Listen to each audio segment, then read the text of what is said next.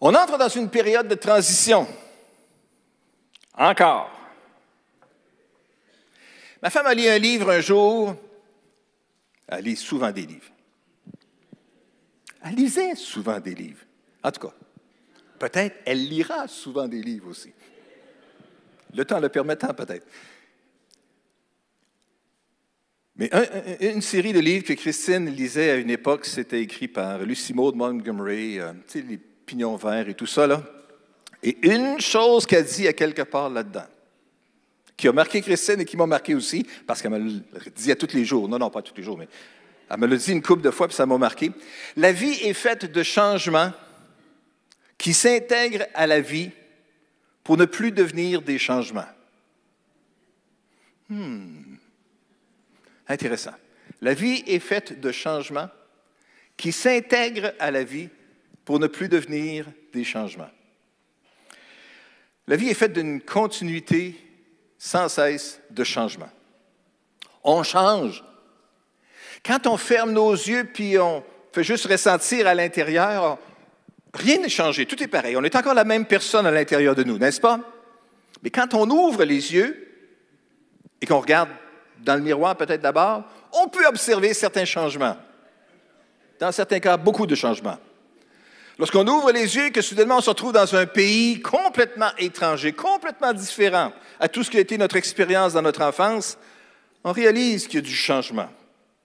Il y a des changements continuellement. Et nous, comme rassemblés, au Carrefour chrétien de la capitale, nous avons eu à vivre plusieurs changements, plusieurs transitions. Il y a bientôt six ans, on a eu un feu au mois de juin 2017 qui a forcé une relocalisation à Sainte-Foy d'abord pendant six mois, puis après ça au cinéma pendant quelques années. Puis après ça, il y a eu la construction de ce nouvel édifice-là qui s'est avancé, qui s'est arrêté, qui a été arrêté par la COVID et par toutes sortes d'autres préoccupations, qui a été retardé. En tout cas, bon, on a eu bien des changements. Toute transition amène son lot de changements et d'ajustements. C'est différent. C'est différent. Et nous avons beaucoup de transitions à vivre, pas juste comme assemblée, ce n'est pas la seule chose qui existe dans le monde, mais nous avons tous des vies personnelles aussi. Et dans nos vies personnelles, on peut vivre toutes sortes de transitions aussi. La perte d'un emploi, ça peut dans certains cas être vraiment traumatisant, ou un, relâchement ou une, une délivrance peut-être pour d'autres personnes avec un taux de chômage le plus bas de toutes les villes au Canada, dans la ville de Québec, c'est pas difficile de se retrouver une nouvelle job. Généralement, dans des conditions relativement bonnes aussi. La vie amène toutes sortes de changements dans la vie aussi. Il y a des gens qui peuvent vivre aussi des difficultés, des ruptures au niveau du mariage. Ça amène tout un changement, une réorganisation de la vie. La pression financière sur des couples ou des familles, des individus, peut amener à une faillite. Ça change des choses aussi dans la vie lorsqu'on expérimente cela. Le décès d'un proche amène sa rupture.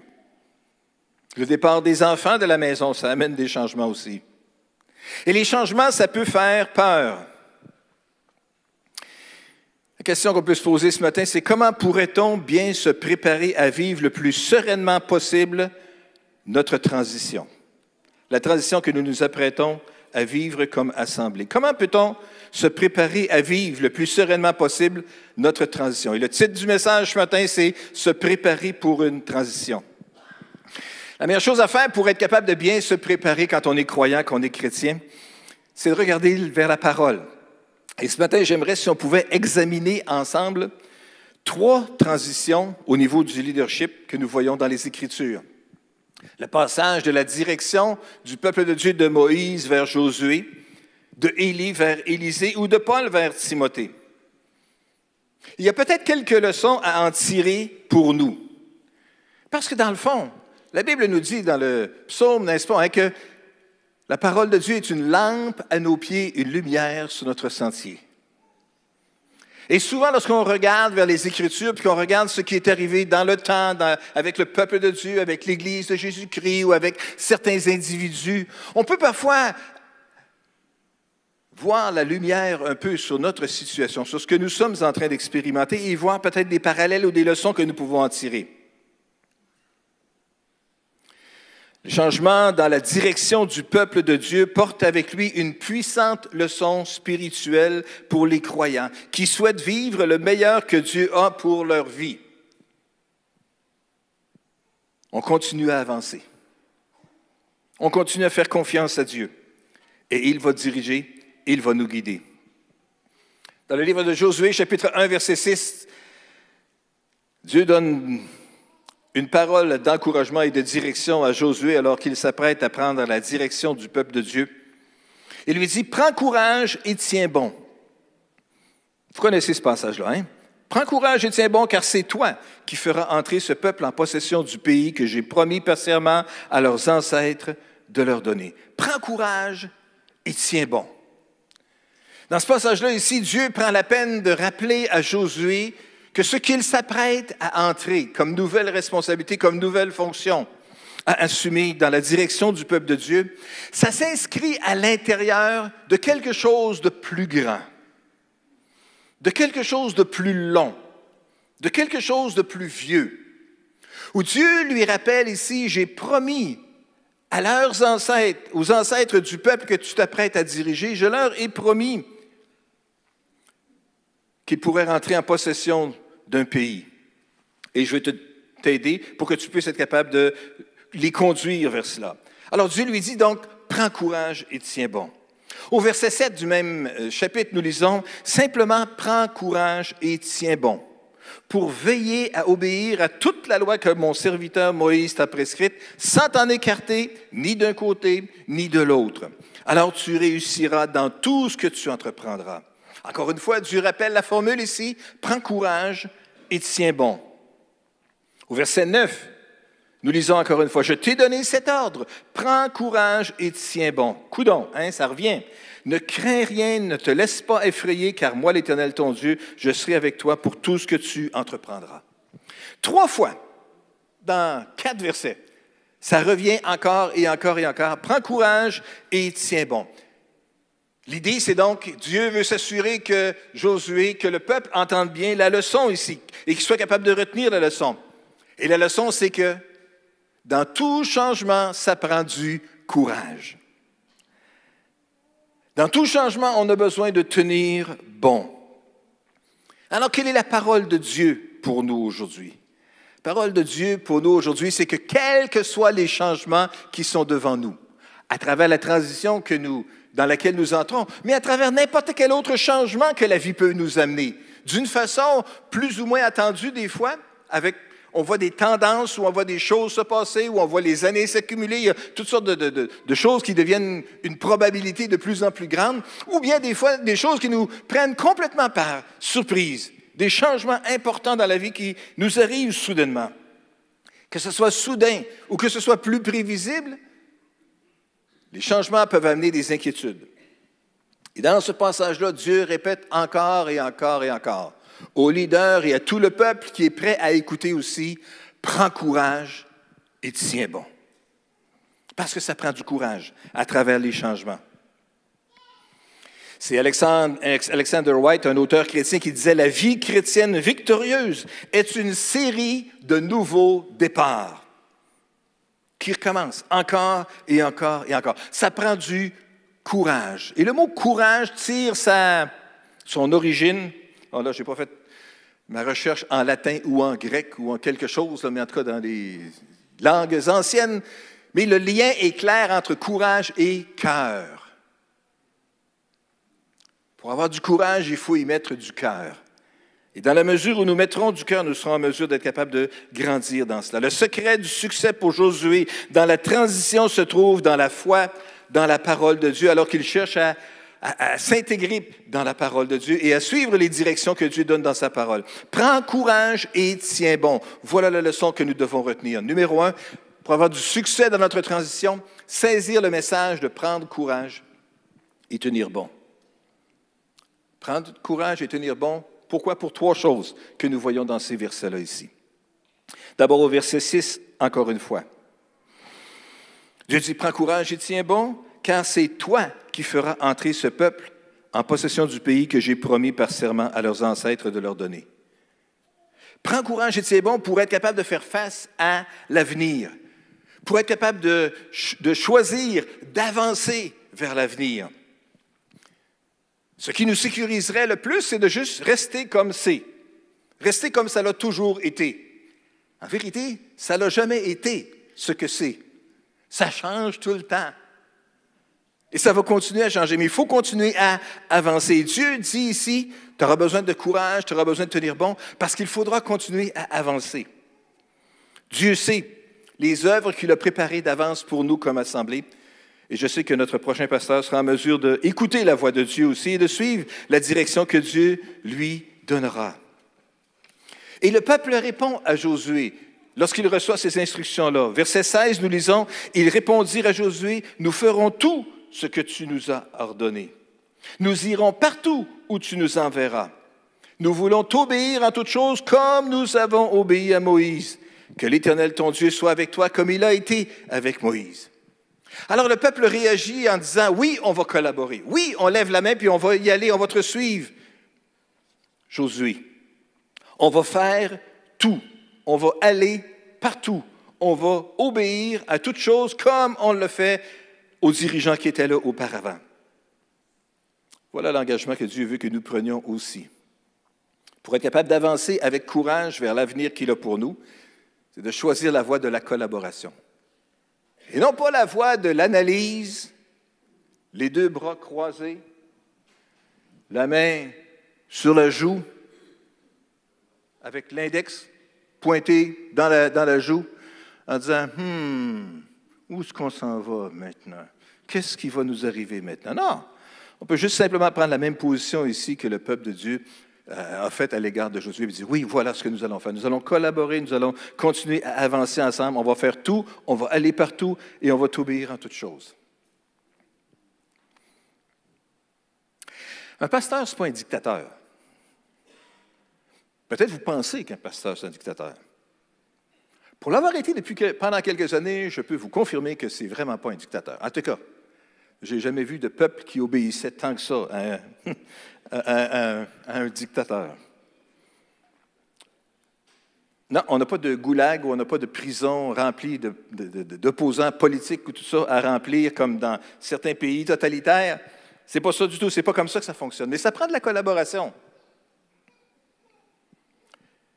Rien n'est plus agréable que lorsque le peuple collabore dans la direction que Dieu donne à son dirigeant, qui n'est pas toujours le choix que lui-même aurait pris personnellement.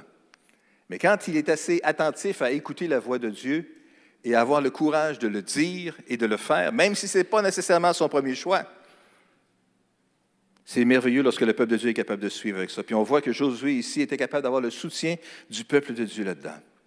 Prends courage et tiens bon donc pour faire face à l'avenir, pour faire face à, tout ce qui peut se présenter et aux différentes possibilités qui peuvent se présenter. Deuxièmement, dans, Josué chapitre 1, verset 7, simplement Dieu dit, prends courage et tiens bon pour veiller à obéir à toute la loi que mon serviteur Moïse t'a prescrite, sans t'en écarter ni d'un côté ni de l'autre. Alors tu réussiras dans tout ce que tu entreprendras. Deuxièmement ici, le dirigeant est appelé à être rempli de courage et d'audace et d'être capable de tenir bon pour veiller à obéir, obéir à la loi, à la loi de Dieu. Suivre les instructions de la parole de Dieu, sans s'en écarter ni d'un bord ni de l'autre, ni à gauche ni à droite. Et la promesse merveilleuse est donnée, lorsque tu vas obéir à la parole, lorsque tu vas suivre les instructions de Dieu, tu réussiras dans tout ce que tu entreprendras. Que Dieu puisse accorder la réussite dans tout ce qu'on entreprendra dans les prochaines années comme assemblée. Les directives de Dieu devraient servir de fondement au leadership de Josué en toute situation, et c'est ce qu'il a fait aussi. Finalement, au verset 9, Dieu dit aussi, je t'ai donné cet ordre, prends courage et tiens bon, ne crains rien et ne te laisse pas effrayer, car moi, l'Éternel, ton Dieu, je serai avec toi pour tout ce que tu entreprendras. Pour faire face, besoin de courage et d'être capable de prendre la résolution de tenir bon pour faire face à la crainte, faire face à la peur. Dieu lui dit ici, prends courage et tiens bon, ne crains rien, ne te laisse pas effrayer, parce que je serai avec toi. je serai avec toi. Et dans un autre épisode de transition de leadership aussi qu'on voit dans les Écritures entre David et son fils Salomon, dans 1 Chronique chapitre 28, verset 20, David donne des instructions à Salomon et lui dit, Mon fils, prends courage, tiens bon et mets-toi au travail. Il lui dit encore, ne crains rien et ne te laisse pas effrayer. J'étudie 1 Chronique 28, verset 20. Oui? OK, c'est bon, vous l'avez. Ne crains rien, ne te laisse pas effrayer car l'Éternel Dieu, mon Dieu, sera avec toi. Intéressant de voir ici que dans les paroles de David à Salomon, ça ressemble tellement à la parole que Dieu donne à Josué. Et peut-être que c'est suite à la méditation, la réflexion, la lecture de ce passage-là aussi, que cette inspiration-là vient du cœur de David pour Salomon. Mais encore une fois, le même message. Hein? Pas besoin de craindre, pas besoin de te laisser effrayer, parce qu'il y aura des changements, des ajustements et tout ça. Mais il lui dit ici, mon Dieu sera avec toi. Les transitions amènent des changements, mais Dieu est pour toujours le même. Il ne transitionne pas. Il est le même hier, aujourd'hui et éternellement. On chantait des chants ce matin que Samuel a choisi. Hein. Je ne sais pourquoi dans sa grâce Jésus m'a tant aimé. Et je ne sais pas pourquoi, je ne sais pas comment, je ne sais pas quelle est la mesure, et je ne sais pas quand Jésus va revenir, mais je sais qu'en lui j'ai la vie. Et ça fait plusieurs années qu'on chante ça avec cœur. Mais savez-vous quoi, avant même que j'entende ce cantique-là pour la première fois, il y avait bien du monde qui l'avait chanté avant et qui aujourd'hui sont avec Fernande probablement dans la gloire et avec Jésus et tout ça. Et elle, elle le connaissait aussi par cœur, ça c'est sûr. Mais je sais qu'en lui j'ai la vie. Bien des choses ont changé depuis que l'Église chante ce cantique-là qui a été composé en... Tu n'as pas fait tes recherches? Ah, ça. Moi non plus. Mais je suis sûr qu'avant la fin de la réunion, quelqu'un va m'envoyer un messenger pour me dire, ben oui, c'est en quelque chose que telle personne a écrit. Peu importe que ce soit en 1800 quelque chose ou au début des années 1900, c'est bien avant 2000 quelque chose. Ça, ça, ça c'est sûr et certain. De connaissance juste personnelle, c'est ça. Mais peu importe, il y a bien des choses qui ont changé dans le monde. Peut-être que ça a été écrit même dans, le temps que l'électricité n'existait pas. Je ne sais pas, je parle à travers mon chapeau, je ne sais pas du tout. Là. Mais si quelqu'un sait qui la date, dites-moi le donc tout de suite. Là. Ah, il y en a qui sont plus vite que ça sur le piton. De... Peu importe. Je ne veux pas tout vous distraire non plus, puis vous mettez tout de suite sur Google. Ce n'est pas, pas ça qui est l'idée. Ce que je veux dire, c'est que peut-être que lorsque ce cantique-là a été chanté au début et tout ça, c'était dans une période complètement différente. Une chose était sûre, on ne parlait pas de voitures électriques dans ce temps-là. On ne parlait pas d'électrification des transports. On ne parlait pas de crainte qu'il n'y ait pas suffisamment de puissance dans le réseau électrique d'Hydro-Québec pour être capable de combler les besoins de toute l'électrification des transports. Oh, peut-être qu'il y avait des, des, énergumènes illuminés qui pouvaient faire de la science-fiction et imaginer qu'un jour on pourrait électrifier les autos. Voyons donc. Ça va prendre une extension bien trop longue pour conduire une auto électrique. Hein, le raisonnement simpliste quand on est limité dans, nos, dans notre compréhension des choses. Là, pas si longtemps, le monde pensait de même. Mais on est rentré là-dedans. Là. Dans quelques années, on ne pourra même plus acheter de voiture à essence, semble-t-il, s'il n'y a pas d'autres changements qui se passent.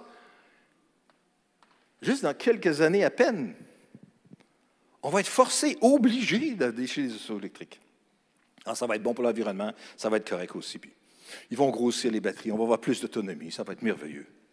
On va trouver des techniques pour être capable d'avoir suffisamment d'électricité pour faire toutes les choses. Ah, M. Fitzgibbon va nous dire qu'il va falloir que ça parte juste entre 2 heures et 4 heures le matin. Peut-être c'est ça. On va pouvoir la brancher, mais il va y avoir une petite mécanique quelconque qui va faire que ça va juste se recharger entre telle heure et telle heure quand les demandes sont moins grandes. Ah, d'accord, on verra la gestion de l'électricité dans ce temps-là comme dans le temps.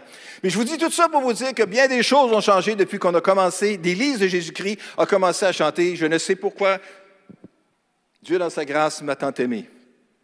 Et pourquoi par son sang il efface mon péché, mais je sais qu'en lui j'ai la vie. C'était vrai dans ce temps-là, c'est encore vrai aujourd'hui, et ça sera vrai quand on n'aura même plus de voiture électrique. Quand on va être télétransporté 7 mai 2023, le pasteur a parlé d'être télétransporté. Alors quand ça se réalisera, si Jésus retarde sa venue, on pourra dire, ah, c'était un prophète de l'Éternel. Non, non, non. n'es pas un prophète de l'Éternel, c'est juste quelqu'un qui parle à travers son chapeau. Mais écoute, les progrès de la science, on ne sait pas jusqu'où ça peut nous amener. Mais ce que je voulais vous dire, et je pense que vous comprenez bien le message, c'est que Dieu, lui, n'a pas changé. Quand même qu'on est transporté en charrette et en chevaux, en voiture à gaz, polluante, avec un gros V8 qui ronfle terriblement fort et qui impressionne les filles, épouvantable, que les gars pensent, que les gars pensent. Ou jusqu'on soit transporté dans des voitures électriques, Dieu n'a pas changé, il demeure le même. Et il va nous aider à travers toutes les transitions. Alors, ne crains rien, ne te laisse pas effrayer, dit David à Salomon, parce que l'Éternel, mon Dieu, sera avec toi. Ce chant que nous chantons, j'oublie qu'est-ce que c'est le, titre aussi, mais je me rappelle très bien de la, du couplet, une partie du couplet qui dit Non plus esclave de la peur, je suis enfant de Dieu. C'est ça? Non plus esclave. Bon, merveilleux, je viens de trouver un. Non plus esclave de la peur. Je n'ai pas besoin d'avoir peur vis-à-vis des changements qui vont se passer. Je suis enfant de Dieu. Vous êtes l'enfant de Dieu. Alors, on n'a pas besoin d'avoir peur devant les changements, on peut juste être rassuré. Rapidement, voyons une autre transition qui s'est produite aussi, soit celle de Élie vers Élisée, le prophète Élie.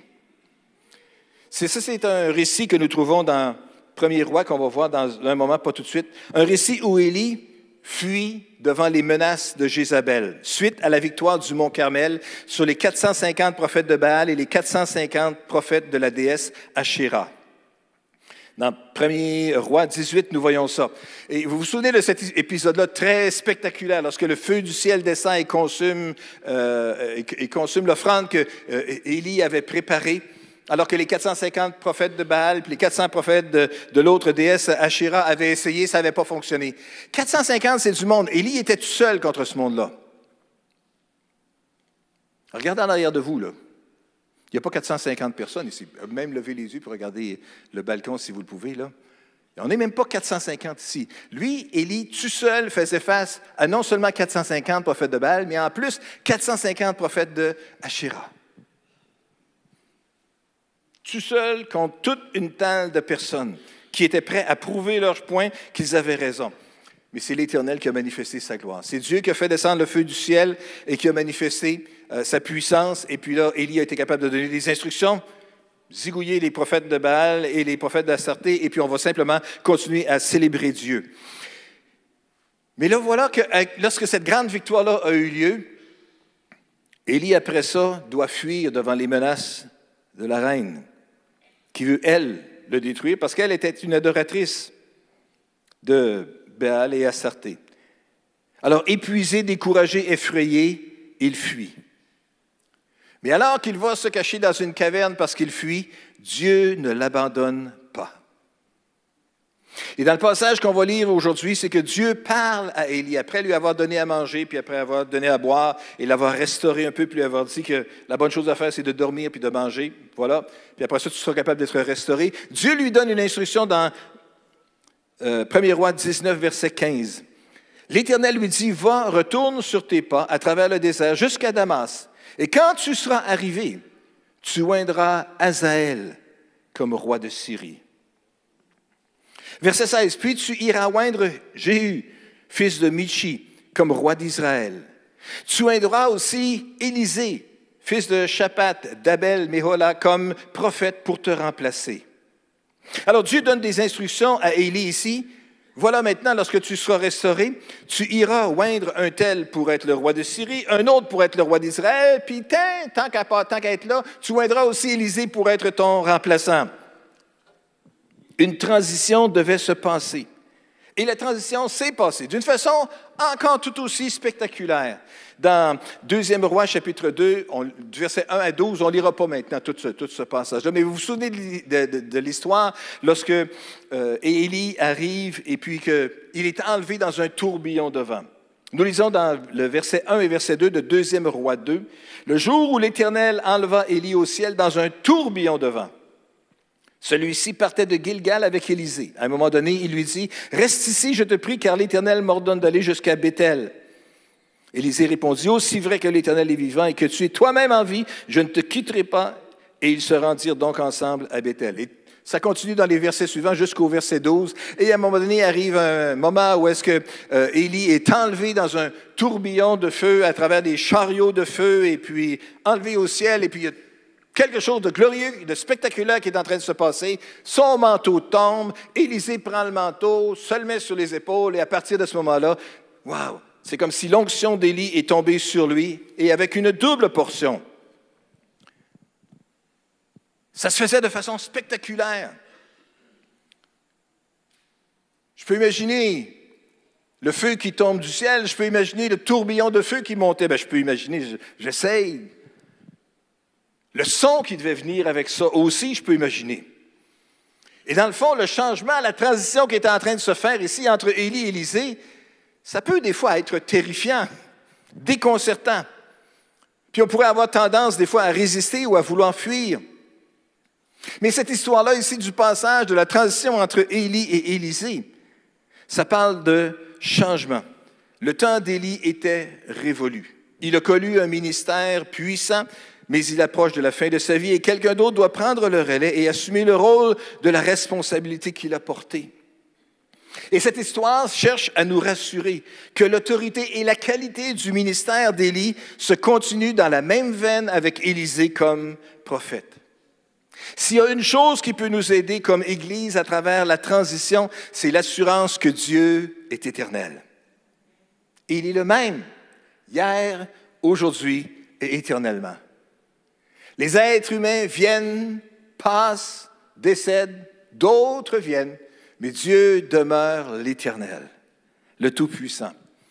Et ça, c'est le privilège, privilège extraordinaire que nous avons comme Assemblée euh, de pouvoir exercer un ministère si important auprès de, des tout-petits, dès leur tendre enfance, et de les entourer de l'amour et des instructions de la parole de Dieu, afin qu'ils puissent grandir dans cette euh, atmosphère-là et être capables de comprendre euh, ce que Dieu peut attendre d'eux dans leur vie, pour que lorsqu'ils seront grandis, ils puissent être capables d'assumer maintenant les responsabilités que vous et moi, nous assumons maintenant.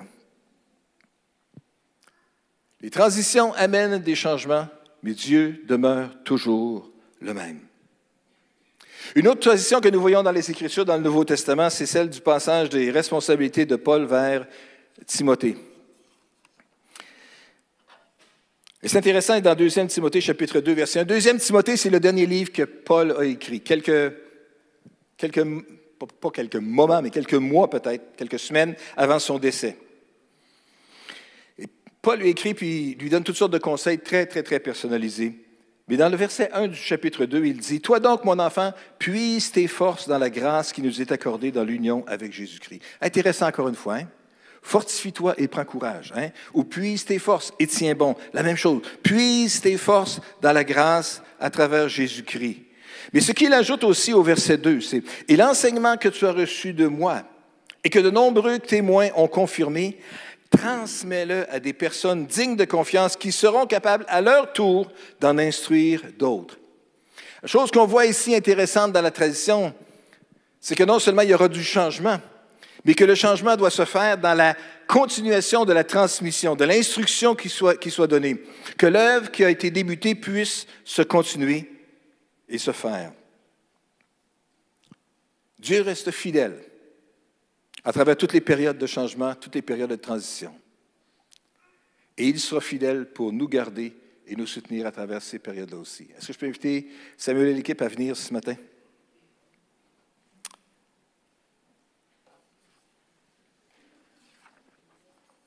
Dieu est pour toujours le même, hier, aujourd'hui et éternellement. Les changements se produisent, mais on peut rester confiant. Amen. Est-ce qu'on peut se lever ensemble ce matin?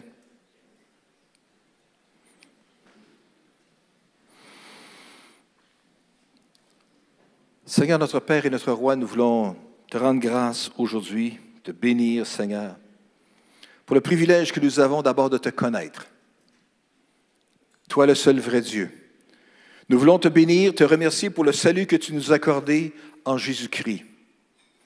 Nous te bénissons que tu nous as permis, chacun pour notre part, de te connaître comme Sauveur et Seigneur. Tu as permis dans ta grâce, dans ton amour, qu'il y ait des gens qui viennent nous parler de toi, qui ont su être utilisés par ton esprit pour semer une parole de foi qui a saisi nos cœurs et toi, par ton esprit, tu es venu nous convaincre que nous avions besoin de nous tourner vers toi et tu as permis, Seigneur, que rebelles que nous étions, désobéissants, ingrats comme nous l'étions, nous puissions nous tourner vers toi et tu nous as donné une nouveauté de vie. Nous sommes devenus enfants de Dieu. Seigneur, à travers les circonstances, tu as permis qu'on puisse être dans cette assemblée dans un temps comme celui-ci aujourd'hui. À travers des bouleversements au niveau du pays d'origine, Seigneur, peut-être toutes sortes de tragédies, ou peut-être toutes sortes de circonstances économiques, sociales ou autres. Tu as permis qu'on soit ici, aujourd'hui, au Carrefour chrétien de la capitale en 2023. Nous reconnaissons là, Seigneur, que tu es le Dieu Tout-Puissant qui nous conduit. Et maintenant, alors que nous entrons dans une période de transition, nous te prions que tu puisses nous garder, nous fortifier, que tu puisses nous aider par ton esprit, Seigneur, à prendre courage et à tenir bon face aux différentes choses qui peuvent se produire devant nous. Nous voulons juste bénir ton nom, Seigneur, et te rendre grâce. Que ta paix puisse reposer dans les cœurs de chacun d'entre nous aujourd'hui, qui sommes ici présents en ce lieu ou qui écoutent cette réunion en ligne. Que la paix de Dieu qui surpasse toute intelligence garde nos cœurs et nos pensées en Jésus-Christ. Le Jésus-Christ qui est le même hier, aujourd'hui et éternellement. Le Jésus plein d'amour et de grâce qui nous a pardonné, le Jésus qui nous a gardés jusqu'à maintenant, c'est le même Jésus qui nous gardera dans l'avenir et qui nous guidera dans l'avenir. Et nous te prions que tu puisses euh, nous aider à être euh, et à rester conscients. Alors que nous entrons dans toute cette transition, aide-nous à rester conscients de ta présence, de ta grâce et de ton amour, Seigneur. Alléluia. De ta sagesse que tu vas manifester encore et encore à travers toutes choses et que tu prendras soin de nous, Seigneur. Mais non seulement tu vas prendre soin de nous, mais tu veux également aussi nous équiper pour continuer à avancer et à exercer peut-être une influence de plus en plus grande dans cette ville où tu nous as placés. Donne-nous des occasions, Seigneur, chacun d'entre nous, à notre travail avec nos collègues, dans notre voisinage, dans notre parenté, avec nos amis. Aide-nous, Seigneur éternel, à être des représentants de ton royaume et à transmettre de plus en plus cette réalité, Seigneur, que tu es un Dieu merveilleux et glorieux qui veut toucher leur vie aussi. Aide-nous à être des instruments de grâce pour que d'autres, tellement d'autres personnes, puissent te connaître comme Sauveur et Seigneur et puissent choisir de marcher dans tes voies. Nous te donnerons à toi seul la gloire pour tout ce que tu vas accomplir. À travers toutes les transitions dans nos vies personnelles et nous comme assemblée, fais-le, Seigneur notre Père, nous te prions au nom de Jésus. Amen. Et Amen. Alléluia.